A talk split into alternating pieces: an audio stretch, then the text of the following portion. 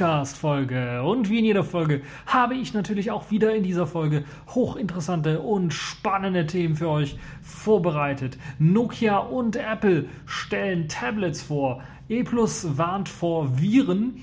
Und unsere Pfeife der Woche sind gleich zwei.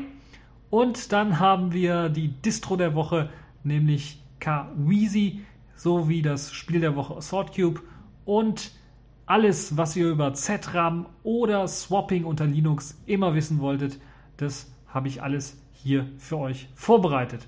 Fangen wir mit dem allerersten Thema an, nämlich Nokia stellt Windows Tablet vor. Ja, ihr habt richtig gehört, Nokia hat jetzt neben den ganz vielen Smartphones, die sie vorgestellt haben, auch ein allererstes Tablet vorgestellt. Mit dem Namen Lumia 2520.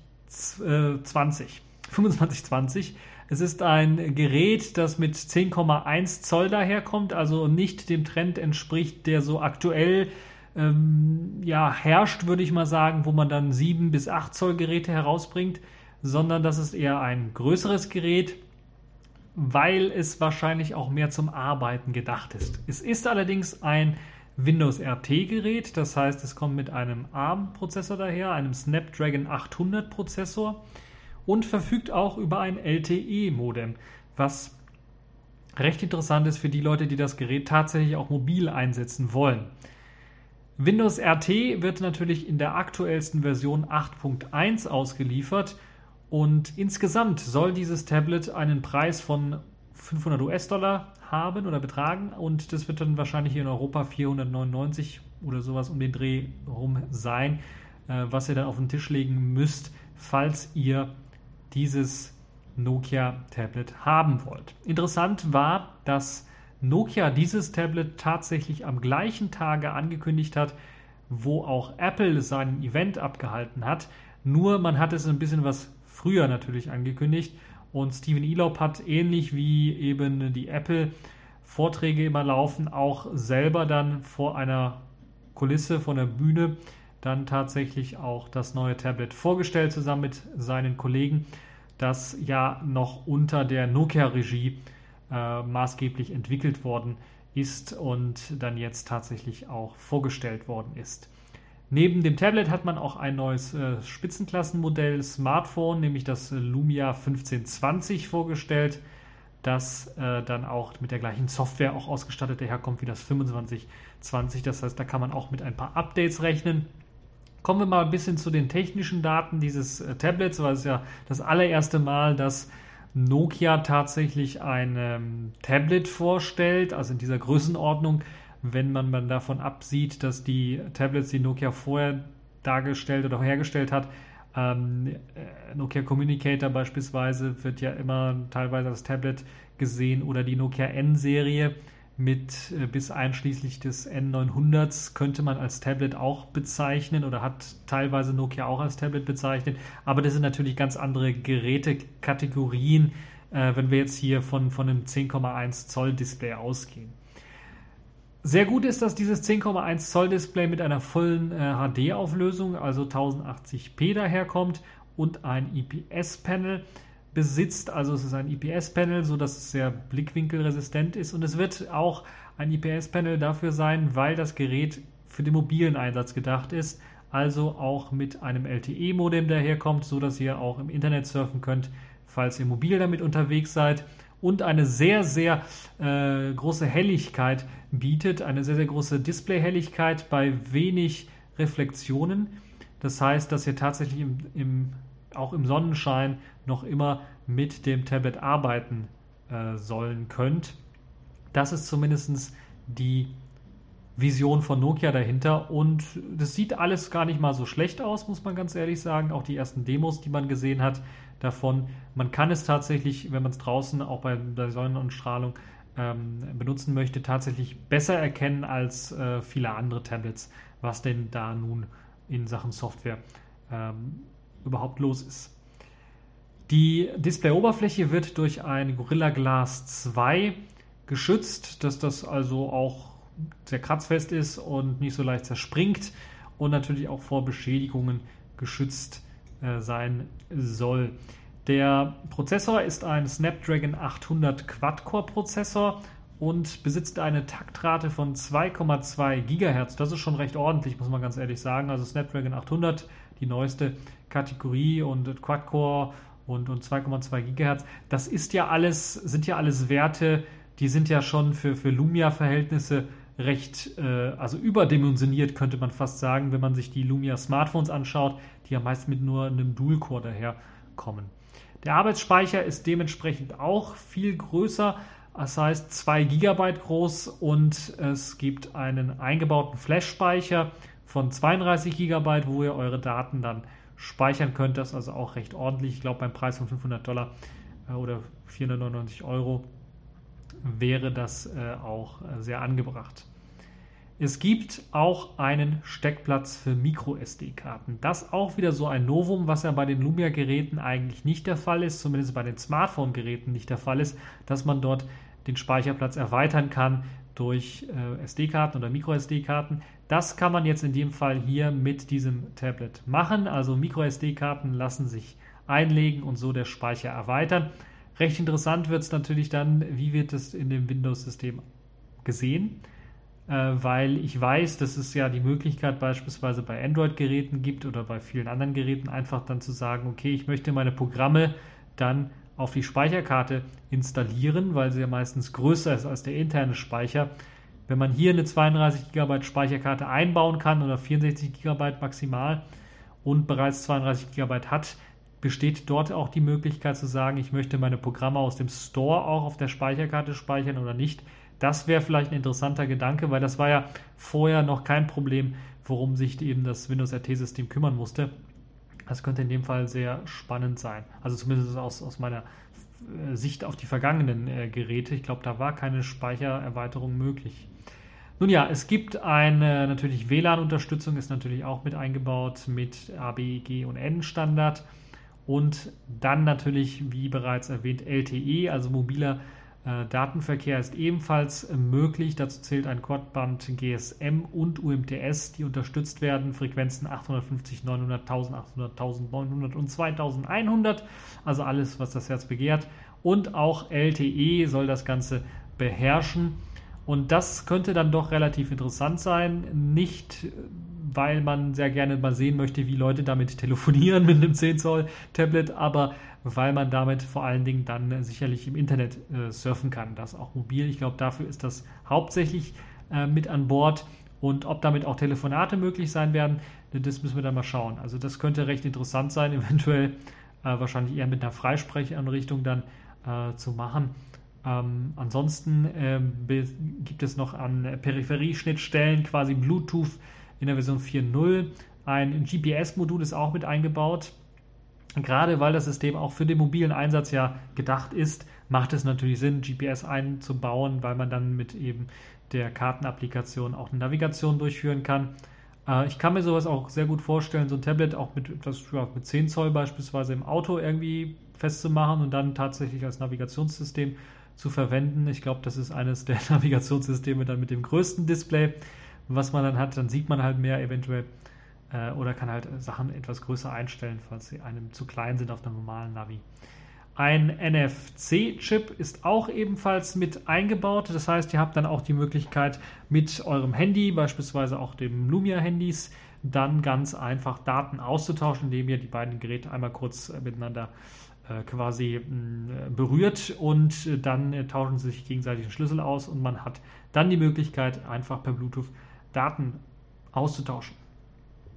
Das Lumia 2520 hat auch eine Unterstützung für Miracast mit an Bord und ist DLNA-fähig. Das heißt, ihr habt die Möglichkeit, beispielsweise ein Video, das ihr abspielen wollt, an eurem DLNA, DLNA-fähigen Fernseher ganz einfach rüber zu beamen äh, und dann wird eben das Ganze auf dem Fernseher dargestellt. Also sehr, sehr schön. Aber es gibt auch einen Micro-HDMI-Ausgang für alle die Fernseher, die DLNA noch nicht unterstützen. Äh, dann könnt ihr das damit dann auch ganz einfach machen. Eine Kamera hat das Gerät natürlich auch mit an Bord. Das ist eine ja eigentlich sehr untypische Auflösung äh, für eine Kamera, nämlich eine 6,7 Megapixel Kamera. Habe ich zumindest so noch nie gehört. Äh, Carl Zeiss Linsen natürlich wieder eingebaut, wie von Nokia typisch. Eine Anfangsblendenöffnung von 1,9. Außerdem äh, gibt es noch eine zweite Kamera, natürlich fürs Chatten. Skype ist da überall eingebaut mittlerweile. Äh, eine 2-Megapixel-Kamera, damit ihr da natürlich auch Videotelefonie machen könnt in, in einer HD-Auflösung, in einer ordentlichen äh, Auflösung. Das äh, Ganze kommt natürlich dann auch mit Nokia Apps daher, also spezielle Applikationen, die für das Tablet oder für eben äh, Nokia eigentlich geschrieben worden sind. Und dazu zählt auch die Kamera-App, die man von den äh, Nokia Lumia-Geräten, von den Smartphones her kennt, die mit integriert ist, die einem dann erlaubt, ganz feine und granulare Einstellungen zu tätigen, was Weißabgleich angeht, was die Qualität angeht, was Effekte angeht, die man mit der Kamera eben machen kann. Das also auch ein, eines der Highlights äh, dieses Tablets. Also sehr, sehr interessant, dieses Tablet. Es ist jetzt, glaube ich, auf der Höhe der Zeit angekommen. Es ist zwar jetzt von der Kamera nichts Berauschendes, aber es ist zumindest trotzdem immer noch äh, eine sehr, sehr gute Sache. Ich glaube, gerade die Displayhelligkeit und äh, diese geringe ja, äh, Rückblendrate, sodass man dann tatsächlich das Gerät draußen verwenden kann, könnte ein sehr, sehr interessantes, äh, sehr, sehr interessantes Teilgebiet werden für diese Tablets, die ja meistens nur zu Hause genutzt werden, meistens dann auch, das hat man bei Microsoft auch erkannt, meistens dann halt früh morgens, wenn man äh, gerade frühstückt oder sowas und oder dann spät abends, wenn man von der Arbeit wieder äh, entspannen möchte, so ein bisschen und dann mal die Nachrichten oder sowas lesen möchte oder schauen möchte. Da werden die Tablets meistens verwendet und Nokia möchte jetzt so ein bisschen mit diesem Lumia-Tablet äh, das brechen und tatsächlich diese Tablets auch mobil machen. Mein einziger Kritikpunkt daran wäre 10,1 Zoll, 10, Zoll. Das ist einfach ein bisschen was zu groß. Wenn ihr es wirklich mobil machen wollt, so ein Tablet, für äh, in die Bahn oder sowas setzen und dann mal ein Buch lesen oder mal die Webseiten scrollen. 7 Zoll, vielleicht bis 8 Zoll maximal. Das ist, glaube ich, eine richtige Größe. Das passt dann auch schon mal so in eine kleine Tasche oder sowas rein. Ähm, ähm, aber 10 Zoll ist schon, äh, das ist wie Notebooks schleppen. Das möchte man nicht gerne. Deshalb wird das Dingens wahrscheinlich, das vermute ich, mobil nicht so sehr eingesetzt. Ich könnte mir vorstellen, in bestimmten Berufsklassen wäre das richtig interessant, die vorher vielleicht ein Notebook mitgebracht haben oder hätten mitbringen müssen, um halt bestimmte Sachen irgendwie zu erledigen, Checklisten durchgehen oder sowas auf dem Bau oder was, was weiß ich, was es da noch alles gibt. Äh, könnte das eventuell interessant sein, aber so für eine Privatperson müssen wir mal schauen. Äh, ansonsten gibt es ja dann auch eine oder wird auch eine lange Akkulaufzeit versprochen, äh, bis zu 25 Tage im Standby-Modus wobei WLAN dann angeschaltet sein soll. Dafür sorgt eben ein Akku mit 8000 mAh und es soll dann im Videobetrieb etwa 11 Stunden lang durchhalten. Das ist schon eine stattliche Nummer, muss man ganz ehrlich sagen, aber man muss natürlich auch mit Vorsicht das, diese Zahlen genießen. Das sind wieder Herstellerangaben und äh, da wisst ihr ja, die Hersteller, die äh, rechnen immer alles schön. Nun ja, das also das Lumia 2520. Ja, 500, vielleicht 400 Euro, je nachdem, äh, wie ihr dann, äh, wie das hier dann jetzt in Deutschland rauskommen wird. Ach, ich sehe gerade, die Preise äh, sind tatsächlich rausgekommen. Also 500 Euro soll das Ganze tatsächlich kosten. Und ähm, falls ihr denn dort tatsächlich so ein Lumia euch äh, kaufen wollt, könnt ihr euch oder solltet ihr euch das vorher vielleicht mal ganz genau noch anschauen ähm, und eventuell eine Alternative in Betracht ziehen, denn Apple hat auch wieder neue Tablets vorgestellt und die haben nicht nur eins vorgestellt, sondern die haben gleich zwei vorgestellt. Das eine ist der ja, offizielle Nachfolger des ja, Hochklasse-Modells, würde ich mal sagen, oder des, des Top-Modells des iPads. Ähm, das ist das sogenannte jetzt umbenannte iPad Air oder auch ja, iPad 5 vorher eigentlich unter dem, also die fünfte Generation des Apple iPads, das sich jetzt iPad Air nennt. Das aus äh, dem ganz einfachen Grund, weil das ist ultra leicht geworden, ultra dünn geworden und Apple will natürlich damit auch wieder Kunden anlocken. Es kommt natürlich auch wieder mit einem äh, Retina-Display daher, mit äh, ganz, ganz wenig Gramm an, an, an Gewicht, also 469 Gramm an Gewicht, nur 28% leichter äh, und 20% dünner als, äh, die, als, das, als das Vorgängermodell. Ähm, das ist schon wirklich gewaltig. und ja, 9,7 Zoll, eine Auflösung von 2048 mal 1536 Pixeln. Das ist also keine sehr große Änderung im Vergleich zu dem Vorgängermodell, ist genau das gleiche Display wahrscheinlich, äh, was man vorher auch schon eingesetzt hat.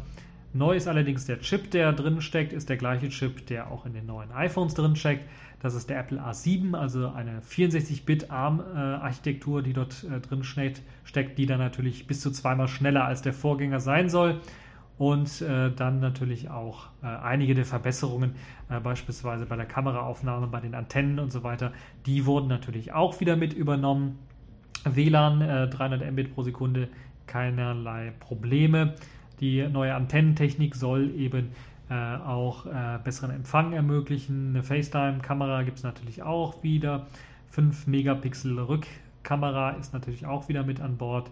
Äh, Mikrofone, zwei Stück natürlich auch wieder mit an Bord. Äh, ja, das ist also das, was man eben von dem iPad normalerweise erwarten könnte. Also ein Update einfach äh, der Hardware. Schön ist auch, dass es jetzt ein Update der Software gibt. So gibt es jetzt eben auch die komplette iWorks Suite mit an Bord, kostenlos dabei. Pages, Numbers und Keynotes. Auch äh, iPhoto, iMovie, GarageBand sind mit an Bord und da könnt ihr dann auch direkt loslegen mit dem Programm.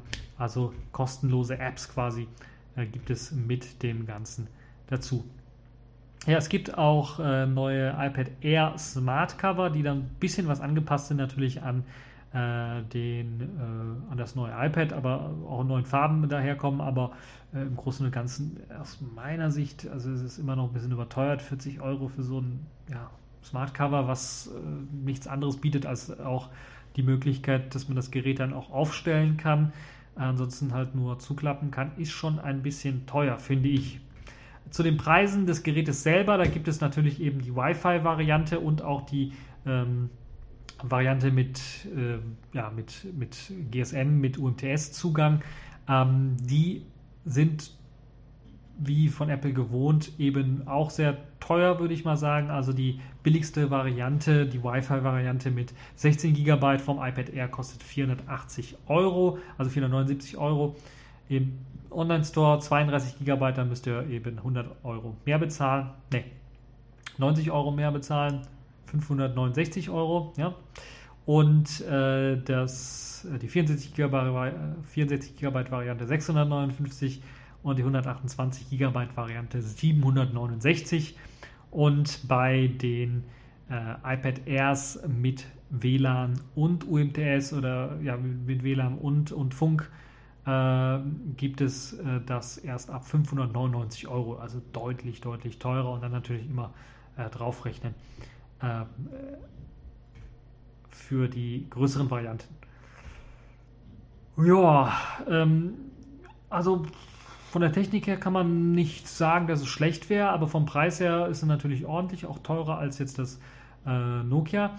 Ähm, die Touch-ID, die man vermutet hat, dass sie eventuell auch mit reinkommt, also die Möglichkeit mit Fingerabdruck äh, das Gerät zu entsperren, ist nicht mit reingekommen beim iPad Air. Es liegt vor allen Dingen daran, so hat Apple es zumindest erstmal äh, verkündet, dass man das vor allen Dingen dünn und leicht machen wollte und das äh, hätte dem widersprochen, da eine Touch-ID mit reinzubauen. Deshalb eben das Ganze weiterhin nur auf den iPhones. Ansonsten sicherlich ein gutes Tablet, aber man muss ganz ehrlich sagen, uff, der Preis ist schon gewaltig. Also da muss man wirklich schon äh, sehr, sehr guter Apple-Liebhaber haben, wenn man tatsächlich so ein Gerät kaufen möchte. Dann gibt es noch ein zweites Tablet, das könnte schon eher für die Leute sein, die auch mobil unterwegs sein sollen, denn das beträgt gerade mal 7 Zoll, also ein 7 Zoll Gerät oder 7,9 äh, Zoll, ja, genau, also in, der Kategorie, wo ich sagen würde, das ist gerade noch mobil, 7,9 Zoll. Das ist das neue iPad Mini. Das kommt jetzt auch tatsächlich mit einem Retina-Display daher, hat also tatsächlich eine Auflösung von 2048 x 1536 und bietet dann sogar ein bisschen, glaube ich, mehr Pixel pro Inch als das iPad Air, weil es eben kleiner ist, das Display, und dann natürlich äh, die gleiche Auflösung besitzt, dann ist es natürlich mehr Pixel pro Inch. Ähm, ja, so ein bisschen was äh, ja, dicker geworden, muss man ganz ehrlich sagen, interessanterweise. Das heißt, es ist um 0,3 mm etwas dicker geworden, 23 Gramm mehr, 331 Gramm das Ganze, wahrscheinlich wegen dem neuen Display, gehen wir von aus davon. Ähm, und ja, äh, ansonsten eigentlich unverändert geblieben. Also die Batterielaufzeit soll etwas äh, soll sich nicht geändert haben. Das ist vielleicht äh, positiv anzumerken, wenn man jetzt natürlich sieht, dass da jetzt ein viel, viel besseres Display mit eingebaut worden ist. Das heißt auch immer noch 10 Stunden Surfen mit WLAN, äh, sagt halt eben Apple. Ob das Ganze stimmt, müssen wir natürlich schauen. Ähm, interessant ist aber auch, dass im Inneren auch jetzt der neue A7-Chip drinsteckt, also die neue ARM-CPU mit 64-Bit steckt da drin, die ja auch im iPhone 5S zum Einsatz kommt. Äh, also dort wird dann auch mit nicht gekleckert, sondern geleistet, also wirklich Riesenleistung in diesem kleinen Tablet mit dabei. Es gibt eine bessere LTE-Unterstützung wieder mit eben den Antennen, das gleiche Antennensystem, die gleichen Antennenverbesserungen, die auch äh, bei dem ähm, iPad Air gemacht worden sind. Und ja, äh, da hat sich also nichts Großartiges geändert. Auch wieder 5 Megapixel Kamera im Hintergrund. Ähm, ja, und der Rest eigentlich bekannt vom, vom iPad Air, was ich auch so vorgestellt habe. Einzig die, die äh, Kamera auf der Vorderseite hat äh, 1,2 Megapixel nur, also etwas kleiner äh, die Auflösung und kann dann auch in der 720p dann äh, Sachen aufzeichnen. Dann ist äh, der Preis noch interessant, glaube ich, für diejenigen, die sich vielleicht sowas zulegen möchten. Die 16 GB Wi-Fi-Variante kostet 389 äh, Euro. Falls ihr äh, zusätzlich noch eben ähm, äh, noch eben äh, UMTS LTE haben wollt, könnt ihr oder müsst ihr 120 Euro Aufpreis zahlen, dann kriegt ihr das Ganze auch noch zu dem Preis der, der jeweiligen Varianten. Die 32 GB Variante kostet 479 Euro, ihr seht da wieder 90 oder 100 Euro ungefähr. Der Unterschied, äh, was, was äh, die verschiedenen Varianten angeht.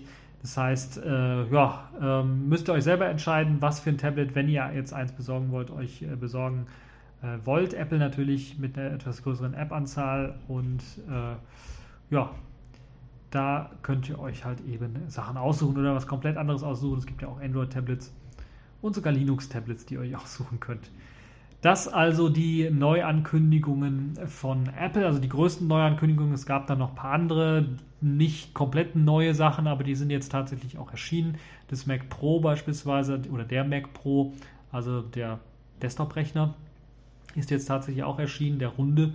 Ähm, äh, kann man jetzt auch kaufen zu einem horrenden Preis immer noch. Äh, ich glaube, was waren es? 3000 Dollar?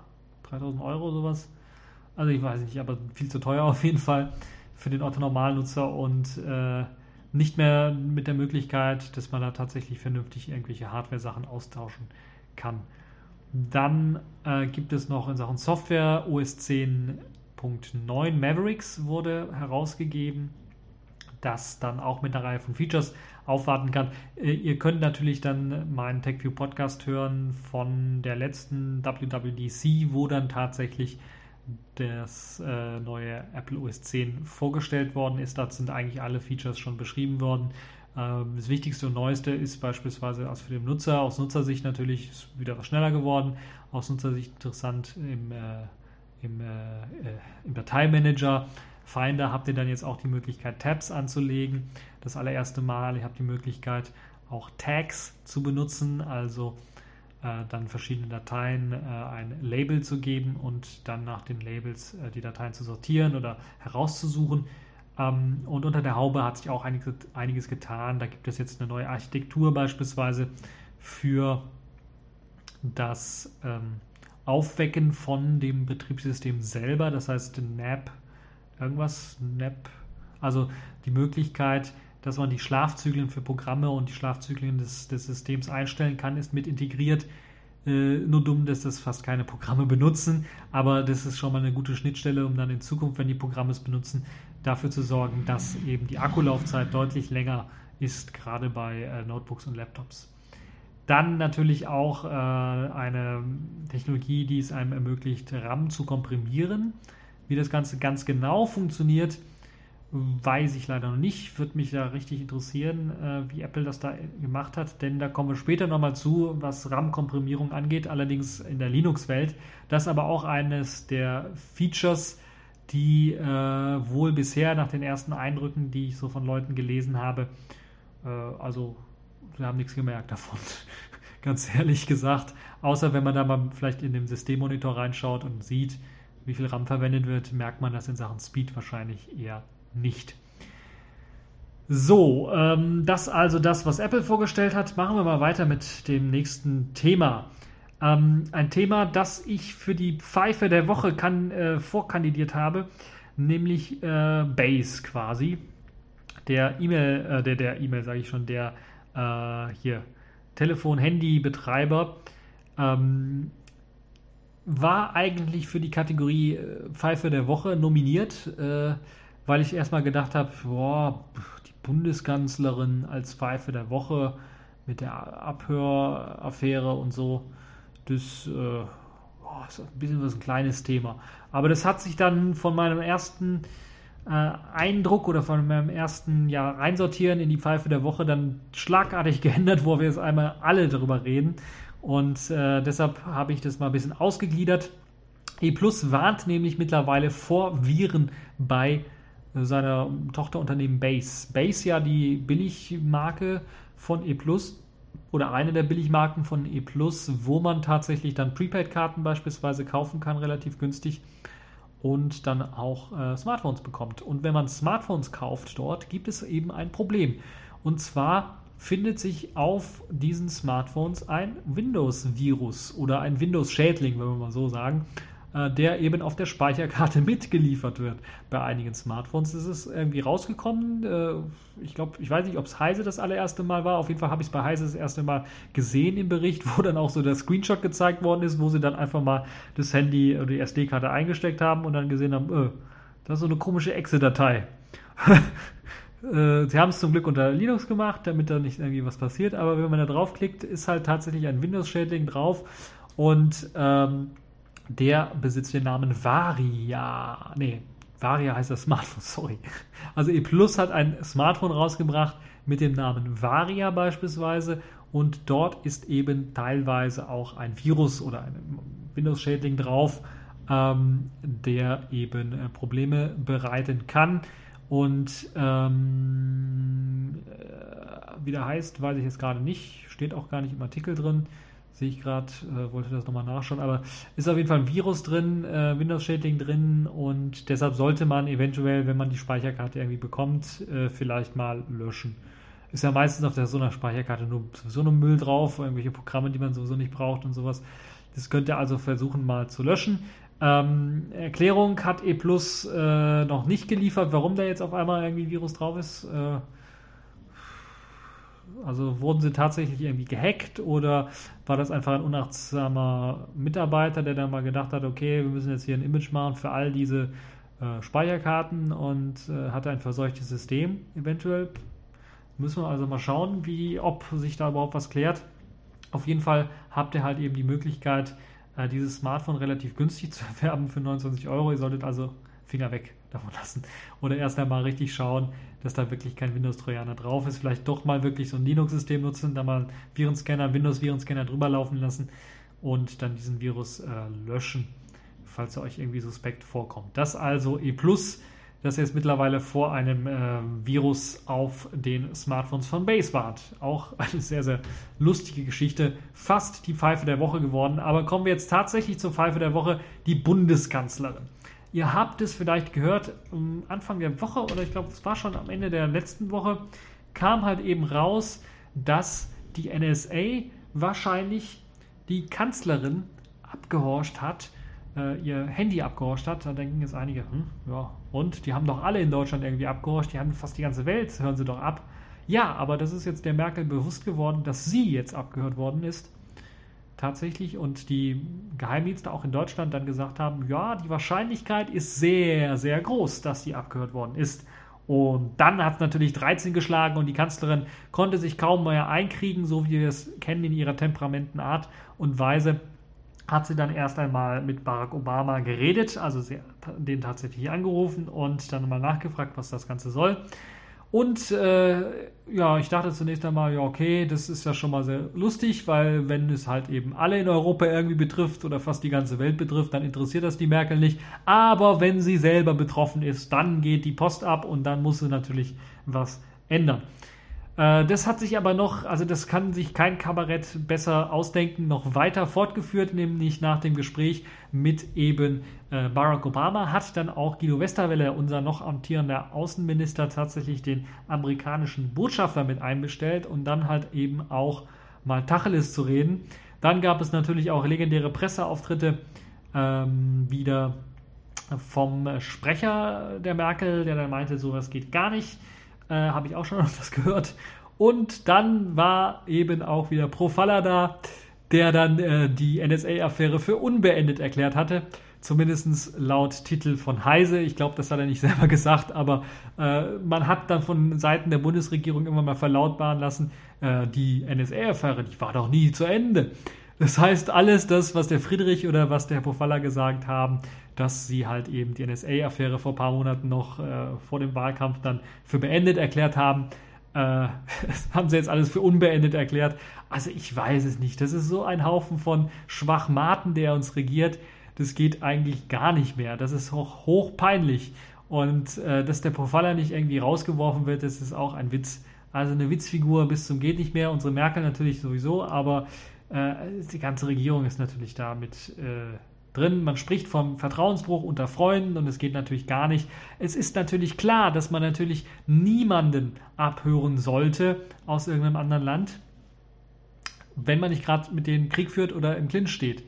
Und es ist schon krass zu wissen, dass äh, es gab ja gute Demonstration auf so einer Weltkarte. Welche Länder werden so am meisten abgehört? Es ist schon krass, dass Deutschland unter den Top 5 vertreten ist, was die Länder angeht, die am meisten abgehört werden. Und da denkt man sich so, hm, wir sind doch eigentlich Verbündete. Warum hört man uns äh, fast genauso häufig ab wie Russland, die ja doch eher so, so ein altes Feindbild ja, äh, immer, ja, immer noch ein Feind sind äh, der USA? Oder warum hört man uns fast genauso häufig ab wie China. Also das ist schon recht interessant. Auch interessant fand ich dann manchmal die Aussagen von einigen Politikern. Unser ähm, Verteidigungsminister de Maizière, der hat dann zum Beispiel gesagt, ja, er geht davon aus, dass er eigentlich seit Jahren abgehört worden ist. Er hat nur nicht gewusst, dass es die Amerikaner sind, sondern hat eher wahrscheinlich mit Chinesen oder Russen gerechnet, äh, die ihn abhören. Und jetzt sind es tatsächlich die Amerikaner. Also es ist eigentlich im Grunde genommen nichts Neues. Es wird jetzt nur noch neu aufgebarscht dadurch, dass halt eben die Kanzlerin auch abgehört worden ist und dadurch, dass natürlich auch Frankreich jetzt mal so ein bisschen Tacheles geredet hat, was, äh, was, was das Abschnorcheln und Abhören der französischen Telefonate und Telefongespräche angeht durch die Amerikaner, was auch rausgekommen ist eine Woche vorher und äh, 35 andere Staats- und Regierungschefs, unter anderem auch in Brasilien beispielsweise, wurden von der NSA mutmaßlich abgehört. Und äh, das ist natürlich jetzt ein Anlass, dann vielleicht auch in Europa mal für Klartext zu sorgen. Und äh, ja, sie haben sogar, also erstaunlich für mich, weil normalerweise muss ja Europa immer darauf reagieren. Das braucht dann immer so zwei Jahre, bis sie darauf reagieren. Da haben alle Leute, alle also die Öffentlichkeit eigentlich schon vergessen, da wird also überhaupt nicht darauf reagiert. Jetzt haben sie tatsächlich, ich glaube, in der Kommission darauf reagiert und gesagt, die wollen das SWIFT-Abkommen killen. Ist natürlich schön, das wird auch in den Nachrichten immer so gesagt, dass es jetzt gekillt ist. Stimmt natürlich nicht, sondern das muss natürlich jetzt erstmal durch alle Instanzen durch und dann glaube ich, muss es noch das, das, Parlament oder, also ich weiß gar nicht, wer es jetzt überhaupt abgestimmt hat, Kommission oder Parlament, aber es müssen auf jeden Fall beide zustimmen, dass es abgeschaltet wird also dass es auf Eis gelegt wird, das SWIFT-Abkommen. SWIFT-Abkommen, für die Leute, die es nicht wissen, das ist das Abkommen, was die Bankdaten angeht. Dort war es halt eben so, dass äh, die Amerikaner gesagt haben, also vorher gesagt haben, wir horchen äh, oder wir wollen Bankverbindungen abhorchen und dann schauen, äh, welche dann zu Terroristen gehören bei Verdacht und so weiter und so fort. Es wurde dann in einem verbindlichen Vertrag irgendwie festgelegt, okay, nur auf Verdacht bei Terrorismus wird das gemacht, sodass nicht alle Bankdaten der Europäer abgehört werden. Und es kam jetzt raus, nachdem das so ein paar Wochen lief oder ein paar Monate lief, dass sie natürlich alles abgeschnorchelt haben, was überhaupt geht. Und da haben jetzt äh, schlägt 13, hat man gesagt bei der EU und gesagt, ne, das killen wir, das legen wir auf Eis. Und es gibt natürlich jetzt auch Bestrebungen, dann natürlich wegen dieser Abhörskandale hier, was Handy und so weiter angeht, also Handygate, dann einmal ein bisschen ein paar Sachen zu ändern, auch mal Verträge mit den USA zu machen, dass sie nicht mehr abhorchen, dass sie also quasi einen Vertrag machen, wie die Briten beispielsweise bereits haben. Die Briten übrigens auch eine Sonderrolle ohne Gleichen in Europa, weil die sind ja genauso involviert wie die Amerikaner, was Abhorchen angeht. Und die sind die einzigen in Europa, die tatsächlich ein nicht Abhorschpack quasi mit den Amerikanern geschlossen haben. Das wollen natürlich jetzt andere EU-Staaten auch haben da müssen wir echt mal drauf gespannt sein, wie sich das Ganze ändert. Also das ist richtig Comedy-reif, das ist richtig, also da könnt ihr euch mal vorstellen, also sowas, also das hätte ich vor, vor einem Monat nicht erwartet, dass sowas nochmal kommt. Eventuell auf einer äh, Kabarettbühne oder sowas, dass das nochmal äh, vorgespielt wird. Aber jetzt tatsächlich auch in echt. Das ist manchmal Popcorn-reif, was hier geliefert wird von unserer Politik. Und äh, es ist, äh, also äh, weinen kann man darüber ja nicht mehr, sondern man kann eigentlich nur noch lachen. Das ist äh, so lächerlich und äh, bei so einem ernsthaften Thema natürlich auch. Aber es ist zumindest jetzt so, dass auch die CDU aufgewacht ist und wenn man die, die Talkshows und die Aussagen der CDU-Mitglieder angeht, ansieht, dann weichen die nicht mehr ab von den anderen äh, Aussagen, die normalerweise von SPD, äh, Grünen und Linken dann so daherkommen, was das Thema angeht und natürlich Piraten auch. Ähm, das heißt, wir könnten jetzt tatsächlich end, endlich dazu gekommen sein, jetzt wo es die Kanzlerin selber betrifft, dass man jetzt was gegen die Sperraktion der NSA durchführt, weil äh, ich habe, glaube ich, genug dazu gesagt schon, was die NSA angeht. Äh, so ein kleiner Staat im Staat in den USA, wo ja dann Obama selber scheinbar nicht mehr irgendwie die Kontrolle hat, wenn man überlegt, wenn er seinen Pressesprecher verkünden lässt, ja, wir hören Merkel gerade nicht ab, und wir werden sie in Zukunft auch nicht abhören. Und damit keinem Wort erwähnt, dass äh, die, also die Vergangenheit erwähnt, wo wahrscheinlich abgehört haben. Ähm, das also zu dem Thema unsere Pfeife der Woche, die Bundeskanzlerin, wenn es nämlich sie trifft, sie persönlich trifft, dann ist sie sofort auf dem Dampfer, trifft es die ganzen Europäer oder noch mehr Leute von dem NSA-Spitzelskandal, dann interessiert sie das nicht so, da hat sie eigentlich gar nichts gesagt oder lässt sogar von ihren Vertretern die ganze Diskussion für beendet erklären. Und jetzt ist sie halt unbeendet, weil sie halt persönlich betroffen ist. Das also dazu unsere Pfeife der Woche, die Bundeskanzlerin. Gut, kommen wir zur Distro der Woche. Das ist wieder mal eine Distro, da gab es eigentlich keine andere Distro, die rausgekommen ist, deshalb habe ich sie mal gewählt. Äh, obwohl ich sie, glaube ich, vor ein paar Wochen auch schon mal wieder also gewählt habe oder vor einem Monat. Und zwar ist das. KWeezy ist eine Debian-Distribution, wie man am Namen schon erkennen kann, die auf Debian Stable basiert. Und das K steht für KDE, also mit dem KDE-Desktop, der herkommt. Diese neue Version 1.3, die jetzt erschienen ist, basiert auf dem neuen äh, Debian 7.2, also die geupdatete Variante von Debian 7.0. Und es gibt einige Tools, die sie auch geupdatet haben. So haben sie zum Beispiel GPT-Support eingebaut in ihren Partitionierer und im Installationsprogramm. Man braucht allerdings äh, den BIOS bzw. Legacy Boot, damit das auch funktioniert. Es gibt einen äh, neuen Installationswizard, der einem so ein bisschen hilft, nach der Installation alles einzurichten, um beispielsweise auch einen Nutzer, einen normalen Nutzeraccount anzulegen. Und einige Applikationen, also ein paar, die redundant waren, wurden einfach mal entfernt, also ein bisschen aufgeräumt wurde da auch gemacht. Der Administrator-Account, der erhält jetzt die UID, die UID oder die GID, Gruppen-ID 999, sodass der allererste richtige Nutzer dann tatsächlich die 1000 hat, äh, so wie es bei anderen Systemen eigentlich auch der Fall ist. Das war, glaube ich, vorher nicht der Fall, deshalb ist das jetzt hier mit eingebaut. Ähm, dann gibt es auch noch äh, ein neues Menü, beziehungsweise man hat das Menü ein bisschen aufgeräumt, so dass es jetzt noch einfacher zu navigieren ist und der Keyboard Switcher oder Keyboard Selector wurde jetzt darum erweitert, dass man auch die neue Konfiguration, die man eingestellt hat, auch testen kann direkt. Außerdem gibt es noch einige andere Tweaks und äh, Sachen, die äh, verbessert worden sind. Ihr könnt euch das Ganze anschauen. KWeezy 1.3, falls ihr wirklich auf Debian Stable bleiben wollt und auch äh, einen KDE Stable, also KDE 8.4, glaube ich, ist es, was da, 4.8, äh, was da jetzt verwendet wird. 4.8.4, 4.8.5, sowas äh, dann tatsächlich verwenden wollt. Auf jeden Fall ein sehr, sehr interessantes Projekt, KWeezy. Dann gibt es natürlich noch eine Kategorie der Woche, die ich viel zu oft eigentlich unter den Tisch äh, geschlagen habe und das eigentlich zu Unrecht. Und ich habe da tatsächlich Anfang Oktober ein Spiel verpasst. Das habe ich aber jetzt nachgeholt, nämlich Assault Cube ist in der Version 1.2.0 erschienen.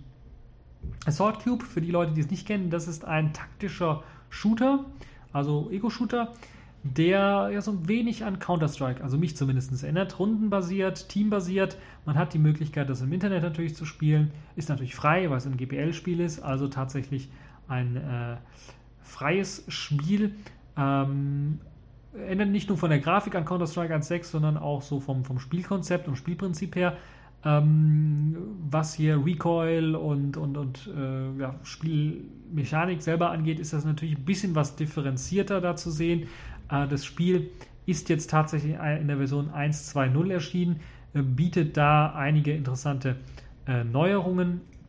Unter anderem gibt es dann, lasst mich das den Changelog nochmal anschauen, ähm, einige Änderungen, was jetzt beispielsweise die verschiedenen Waffen angeht. Sniper beispielsweise äh, fügt, fügt jetzt nur noch 82% Schaden hinzu und so weiter und so fort. Also das das Recoil auch wurde verbessert oder angepasst. Das heißt, man macht noch was am Spiel, man macht noch was an den Waffen und natürlich auch am Chat-System, am Server, sodass das Spiel auch relativ schnell und flott läuft. Es gibt einige neue, äh, einige neue Maps, die ihr euch anschauen könnt, die recht interessant sind. Es gibt da tatsächlich dann auch eben ein ähnliches System wie bei Counter-Strike Team Match, Team Deathmatch. Äh, ich glaube, Bombe legen und Bombe entschärfen gibt es da auch oder sowas ähnliches. Und das also ein sehr, sehr interessantes freies Spiel, das ihr nicht nur auf Linux, sondern auch auf Windows und Mac, äh, wollte ich schon sagen, auf Apple macOS 10 dann auch spielen könnt. Und äh, ja, also, ah, ich sehe es hier gerade: Deathmatch, Survivor, Capture the Flag, Hunt the Flag, Keep the Flag, Pistol Frenzy, Last Swiss Standing, One Shot, One Kill. Das sind die verschiedenen äh, Spielmodi, die es gibt. Äh, also One Shot, One Kill heißt eben wahrscheinlich ein Schuss, ein ein, ein Typ getötet quasi. Das läuft man quasi nur im Sniper rum und schießt Leute ab. Also sehr, sehr schön, äh, diese Spielmodi mit eingebaut. Äh, ich finde es relativ gut, macht Spaß. Sollte man auf jeden Fall mal ausprobieren, falls man so auf Shooter oder vielleicht mal auf Counter-Strike 1.6 steht und vielleicht mal was Neues haben möchte. Dann kann man das mal ausprobieren. Auch wenn man einen etwas älteren Rechner besitzt. Das Ganze ist nämlich ab Pentium 3 und aufwärts lauffähig. Also durchaus mal reinschauen. Assault Cube in der Version 1.2 0. So, jetzt habe ich schon ewig lang und drei Tage geredet und es ist immer noch nicht vorbei, diese Tech 4 Podcast Folge, obwohl wir so viele Themen haben. Möchte ich noch ein Thema raussuchen, was mir so ein bisschen was ans Herz gewachsen ist die letzten paar Wochen, weil ich mich sehr stark damit beschäftigt habe. ZRAM und Swapping unter Linux. Das ist ja immer so ein Thema. Ähm, Swapping unter Linux ist ja nichts Neues, kennt man ja schon. Swap-Partitionen oder Swap-Dateien hat man ja schon seit Jahr und Tag angelegt. Falls man halt eben den Arbeitsspeicher volllaufen lässt, dann muss natürlich irgendwo der ganze andere Müll quasi entsorgt werden, der nicht mehr im Arbeitsspeicher gehalten werden kann. Und dazu sorgt normalerweise eine Swap-Partition oder eben eine Swap-Datei, die eben als Auslagerungsspeicher dient. Dieser Auslagerungsspeicher ist natürlich auf den herkömmlichen Geräten, die man so kennt, immer die Festplatte gewesen. Und wir wissen, Disk I.O., also Festplatten, Input und Output äh, oder Eingang und Ausgang, ist immer etwas langsam. Es ist quasi das langsamste am ganzen System, vor allen Dingen Festplatte, noch physikalisch drehbar und so weiter und so fort. Verdammt langsam. SSDs sind natürlich eine Ecke schneller, aber auch wieder Disk I.O. und immer noch langsam, wenn man es vergleicht zu direkt in RAM schreiben. Deshalb gibt es seit ja, einigen Jahren schon die Möglichkeit, äh, damals hieß es Compcache, äh, wird auch teilweise noch von Android-Versionen und, und alten Android-Handys immer noch verwendet, um den Arbeitsspeicher ein bisschen aufzupäppeln.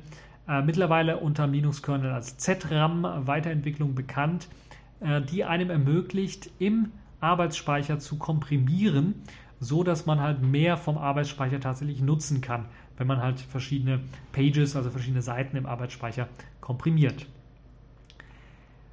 ZRAM ist standardmäßig beispielsweise bei Lubuntu im Einsatz, aber auch bei Neptune im Einsatz.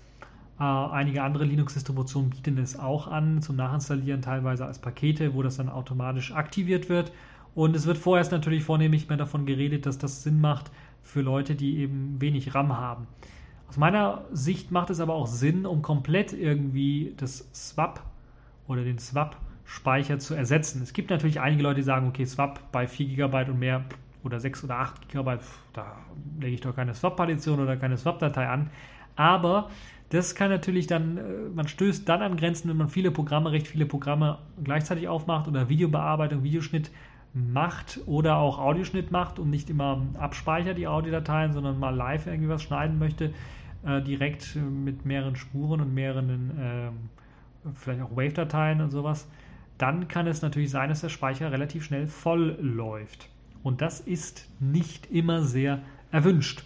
Und deshalb braucht man irgendwie eine Art zum Swappen. Und da kann man jetzt tatsächlich auf ZRAM zurückgreifen, weil ZRAM macht nichts anderes, als dass es auch einen Swap-Bereich anlegt oder sagt, hey, ich lege eine virtuelle Festplatte an. Diese virtuelle Festplatte liegt im Arbeitsspeicher und ist komprimiert. Und ich weise diese virtuelle Festplatte meinem Swap-Speicher zu oder ich sage einfach, das hier ist eine Swap-Partition ich formatiere sie mit Swap und sage dem System, das ist meine Swap-Partition. Dann wird das eben so gemacht wie herkömmlich bei allen Systemen. Wenn halt bis zum bestimmten Punkt irgendwie was vollgelaufen ist im RAM, wird dann geschaut, gibt es irgendwie inaktive Seiten im RAM, die man auslagern kann und die werden dann eben in den Swap gezogen oder rüberkopiert. Das war natürlich immer so eine Sache, wenn man das System beschleunigen möchte, weil eben gerade bei, bei Disk.io, also bei, bei Festplatten und herkömmlichen Swap-Partitionen, war es immer langsam, Sachen in den Swap-Speicher reinzuschreiben. Deshalb fiel es einem immer sofort auf, wenn irgendwie geswappt worden ist, weil das System dann langsam wurde.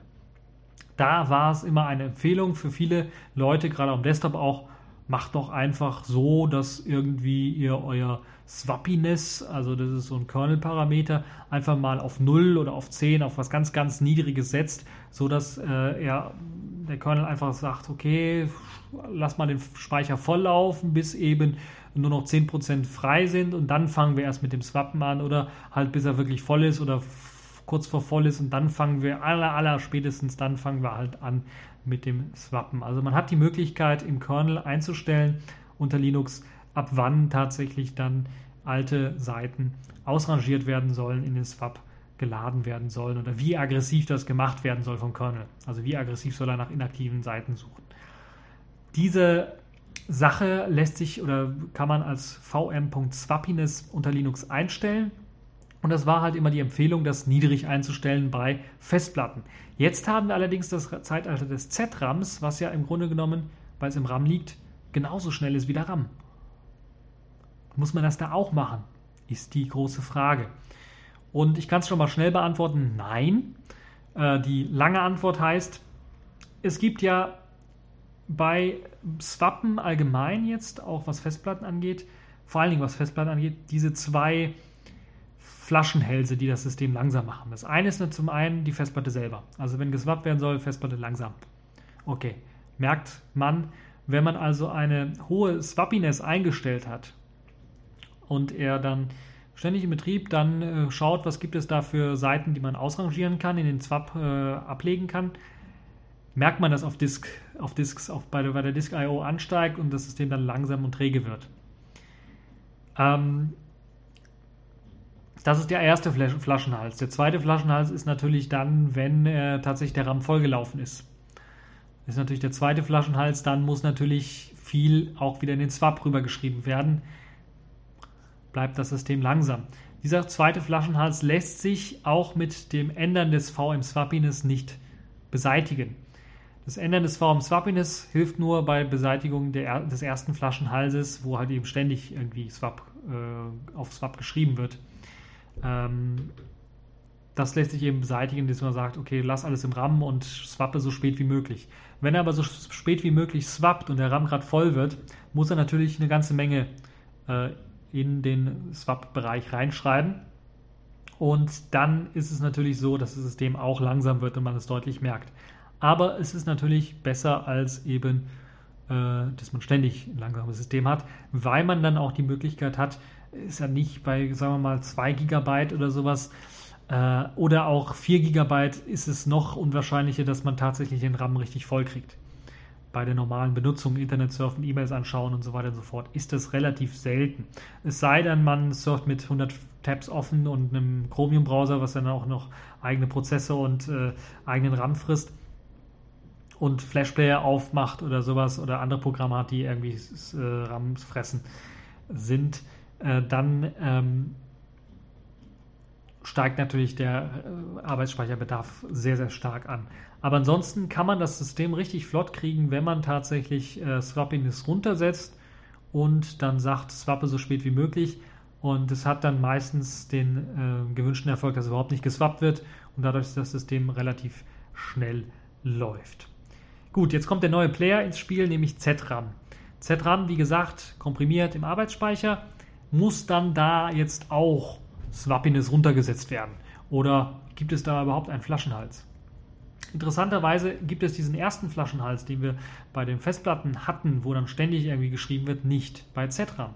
Bei ZRAM ultra schnell ist, also im Vergleich zu Disk.io ist das um, äh, das ist äh, wie irgendwie äh, ein Dreirad, ein Kind auf dem Dreirad gegen Formel 1. So kann man das vergleichen. Also ZRAM ist ordentlich schnell ähm, gegenüber halt eben Swappen auf Festplatte oder auch auf SSD, das äh, übrigens auch, ist ZRAM deutlich schneller.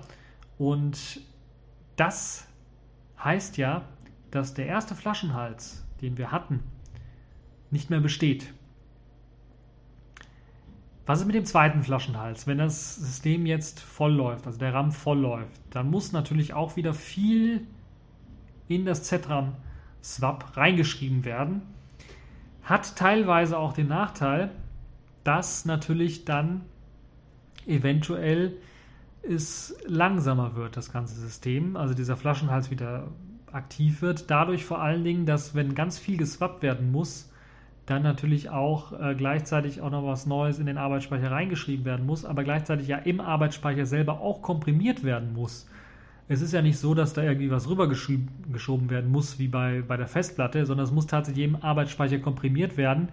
Ich glaube, dass zumindest bei der, dieser Komprimierung natürlich dann die Originaldaten einmal irgendwie enthalten, erhalten bleiben müssen und gleichzeitig natürlich auch die komprimierten Daten irgendwie kurzzeitig zumindest äh, auch drin liegen oder die Originaldaten kurzzeitig auch neben den komprimierten Daten rumliegen müssen und dann erst tatsächlich äh, die Originaldaten gelöscht werden. Vermute ich. Ich weiß nicht ganz genau, wie ZRAM da agiert, wie intelligent es da ist, aber das ist so ein Flaschenhals, den wird man nicht los. Bei keinem der Systeme, wenn geswappt werden muss, so ganz am Ende, wenn der RAM voll läuft, wird es immer langsam. Aber im Gegensatz zu dem, was man immer sagt bei Festplatten und Swap, dort Swappiness runtersetzen, kann hier bei ZRAM und Swappiness runtersetzen ein Problem auftauchen, weil man dann in diesen zweiten Flaschenhals reinlaufen kann und zwar viel schneller als man denkt.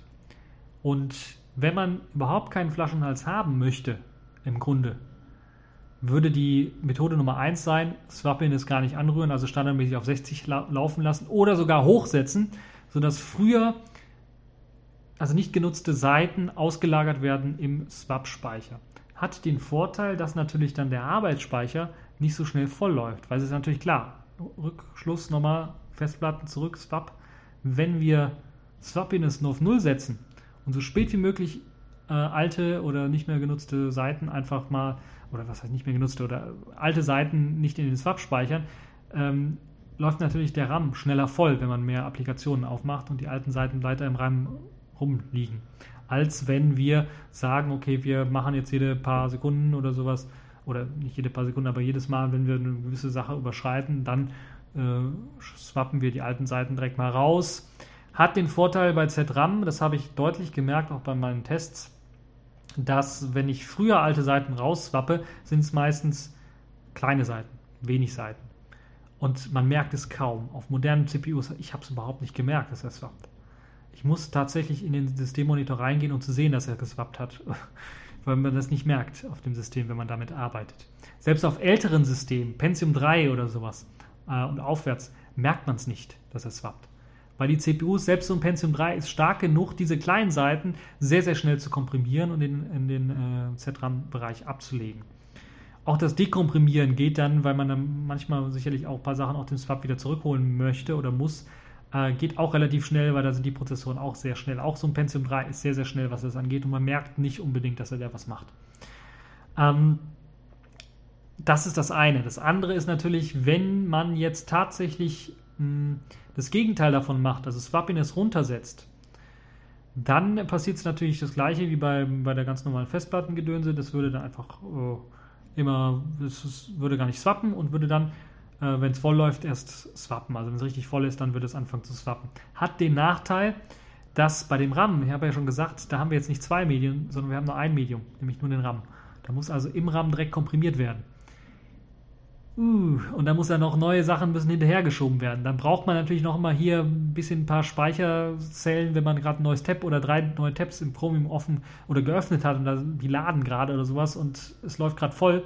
Dann müssen die natürlich auch nachgeschoben werden, in den RAM reingeschoben werden und gleichzeitig muss komprimiert werden. Ihr versteht, worauf ich hinaus will. Das wird sehr, sehr langsam, das System. Und ich habe es bereits gemerkt, auch auf modernen Systemen, dass auf einmal der Mauszeiger nicht mehr bedienbar war oder Sachen nicht mehr anklickbar waren für ein paar Sekunden, weil die CPU wirklich für eine Minute oder für drei tatsächlich ganz auf 100% lief, weil sie nicht nur mit der Komprimierung beschäftigt war, sondern auch gleichzeitig mit Verschieben und Komprimieren. Und sehr, sehr viele Aktionen auf einmal machen sollte. Da hat also ZRAM seine Grenzen erreicht. Und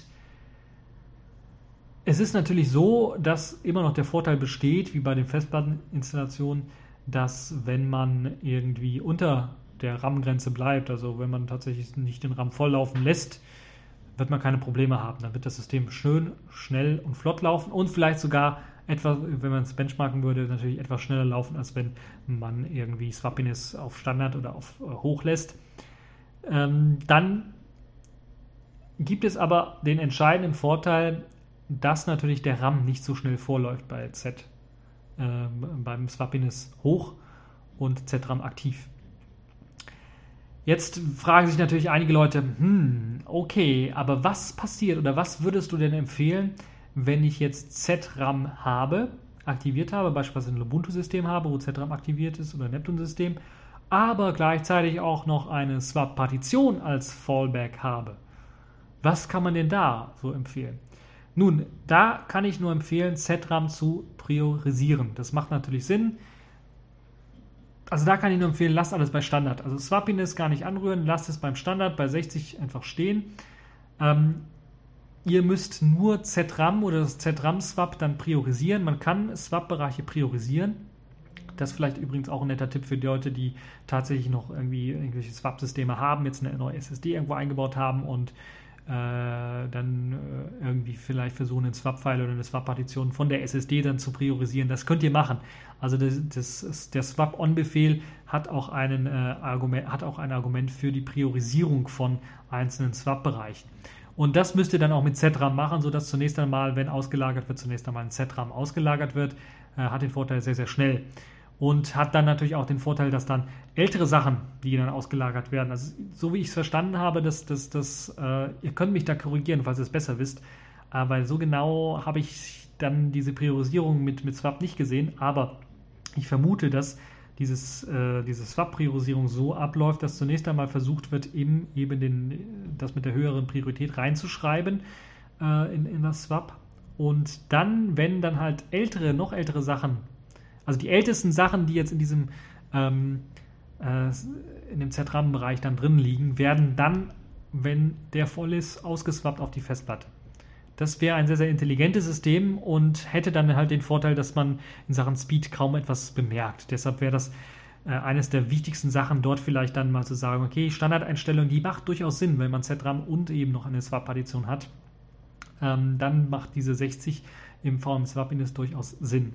Ansonsten könnt ihr da auch nochmal versuchen, für Leute, die vielleicht was experimentierfreudiger sind, tatsächlich mal auf 100 zu stellen, äh, was dann da passiert. Und äh, sehr interessant natürlich auch der Versuch, mal zu sagen, okay, ich schalte meine Swap-Partition komplett aus und schaue, ob ich nur mit ZRAM zurechtkomme. So, jetzt habe ich eine ganze Menge gequatscht und eine ganze Menge euch zu denken gegeben. Das sind so die drei Szenarien, die ich so ein bisschen analysiert und untersucht habe in den letzten Wochen, was ZRAM und Swapping angeht. Das heißt, meine Empfehlung, lasst es alles so, wie es ist. Wenn ihr ZRAM habt, nichts am Swappiness rumfummeln, um irgendwie mehr Speed rauszuholen. Lasst es so, wie es ist. Das hat eben den besten Vorteil, dass ihr eben äh, zur Vermeidung eben von irgendwelchen Flaschenhälsen und langsam, langsamen Systemen, wenn eben der RAM sich langsam füllt. Deshalb bleibt bei den Standardeinstellungen oder versucht tatsächlich Swappiness sogar hochzusetzen. Also das, was man bei Festplatten nicht so sehr empfiehlt, kann man bei ZRAM durchaus empfehlen. Ansonsten ein kleiner Ausblick in die Zukunft. Ähm, ZRAM ist ja nur mit Swappen, also mit alten Seitenauslagern äh, quasi äh, gestartet und wir haben ja Anfang der Sendung, da möchte ich jetzt nochmal quasi den Bogen schließen und zum Ende kommen, Apple vorgestellt und Apple hat ihr Mavericks OS 10.9 vorgestellt, was ja auch eine RAM-Komprimierung beinhaltet. Und ich weiß nicht, wie es da gelöst ist, ob es da auch mit Swap gelöst ist. Ich vermute mal nicht. Ähm, es könnte sein, dass es ähnlich gelöst ist wie das, was im neuen Linux-Kernel mit drin steckt, nämlich Z-Cache was einem ermöglicht, direkt im RAM zu komprimieren. Also bevor ich was in den oder während ich was in den RAM reinschreibe, komprimiere ich das gleichzeitig schon. Hat den großen Vorteil, dass es nicht nur alte Seiten sein müssen, die ich dann auslagern muss, sondern ich komprimiere direkt Sachen in den RAM und, hose die, und muss sie dann natürlich dann dekomprimieren, wenn ich sie äh, raushole. Oder ja, dekomprimieren, wenn ich es raushole. Entpacken quasi, wenn ich es raushole. Und äh, das macht auf modernen PCs natürlich fast keinerlei Probleme. Und ich habe ja bereits jetzt auch erwähnt, das Packen und Auspacken auf ZRAM macht ja auch keine Probleme. Wenn wir das jetzt miteinander kombinieren könnten, Zcache und ZRAM, das kann man mit, übrigens miteinander kombinieren, hat man, glaube ich, tatsächlich es endlich geschafft. Das wäre so meine Traumvorstellung. Swap auf Festplatten oder auf HDD, auf langsamen Disks komplett zu töten oder aus, zum, zum Aussterben zu bringen, weil es einfach mehr Sinn macht, den Arbeitsspeicher einfach vernünftiger zu nutzen. Auch wenn wir jetzt hier 8 GB standardmäßig oder sogar 16 GB irgendwann mal zum Standard haben, macht es durchaus Sinn, dass wir diese Gigabytes vielleicht auch besser ausnutzen. Dass wir nicht immer mehr Gigabytes in unsere Rechner reinschieben oder neue Rechner kaufen mit mehr Gigabytes an RAM, sondern das vielleicht besser ausnutzen. Und ich sage das jetzt auch unter dem oder vor dem Hintergrund, dass wir ja auch mobile Geräte haben, die mit viel weniger Arbeitsspeicher daherkommen. Ich rede von unseren Smartphones. Da sind ja diese Spitzenklassenmodelle meistens jetzt mit 2 GB RAM ausgestattet. Da gab es jetzt Samsung, die kam mit 3 GB. Aber weil sie ja eben auch noch 32-Bit-Prozessoren haben, haben sie natürlich diese 4 GB äh, Adressierungsspielraumsgrenze da immer noch. Deshalb werden wir da nicht mehr sehen, äh, was den Arbeitsspeicher angeht, jedenfalls nicht so schnell. Ähm, und gerade bei den Geräten, wenn man die auch mal ein bisschen was besser nutzen möchte, macht es ordentlich viel Sinn, dann in ZRAM und Zcache zu investieren und da das zu verbessern, weil dann könnte man tatsächlich auch Geräte mit 1 GB RAM, die sehr, sehr billig sind, also Gigabyte RAM, ich weiß, 1 GB, 2 GB kaufen heutzutage, das kostet gar nichts mehr, oder 4 oder 16 GB zu kaufen, das kostet für den PC gar nichts mehr. Aber für diese kleinen Chips auf den Smartphones ist das dann doch schon ein Preis, der sich dann später in den Endpreisen doch schon irgendwie äh, widerspiegelt. Und äh, wenn wir tatsächlich die ganze Welt äh, mit Smartphones versorgen wollen und alle irgendwie digitalisieren wollen, dann macht es natürlich ordentlich Sinn, dass wir da mehr in Software und intelligenten Caching-Mechanismen investieren, um halt auch solche Sachen relativ und gut und schnell zu machen.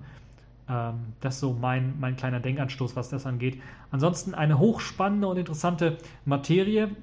Ich muss dazu sagen, ihr könnt euch selber nochmal alles anschauen und äh, angucken. Also ich würde danach googeln, weil äh, ich will nichts empfehlen, weil da gibt es halt immer tendenziöse Sachen, die, die man dann da empfiehlt, wenn man irgendwelche Links reinstellt zu den Sachen. Weil fragt man einen Kernel-Entwickler nach ZRAM und Swapping oder allgemein nach Swappiness, kriegt man zehn verschiedene Antworten von ihm.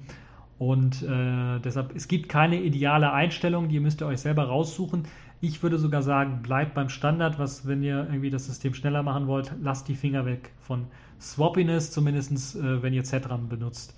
Falls es nicht einsetzt, ähm, werdet ihr den Flaschenhals, äh, das da auf Festplatte geschrieben wird, ausgelagert wird, äh, schnell abschalten wollen, indem ihr Swappiness runtersetzt. Also das kann ich deutlich sagen. Ansonsten machen die Standards, äh, die gesetzt worden sind, doch schon ordentlich viel Sinn. So, jetzt habe ich genug gelabert, genug für diese TechView Podcast Folge. Ich hoffe, sie hat euch gefallen und bis zur nächsten Folge.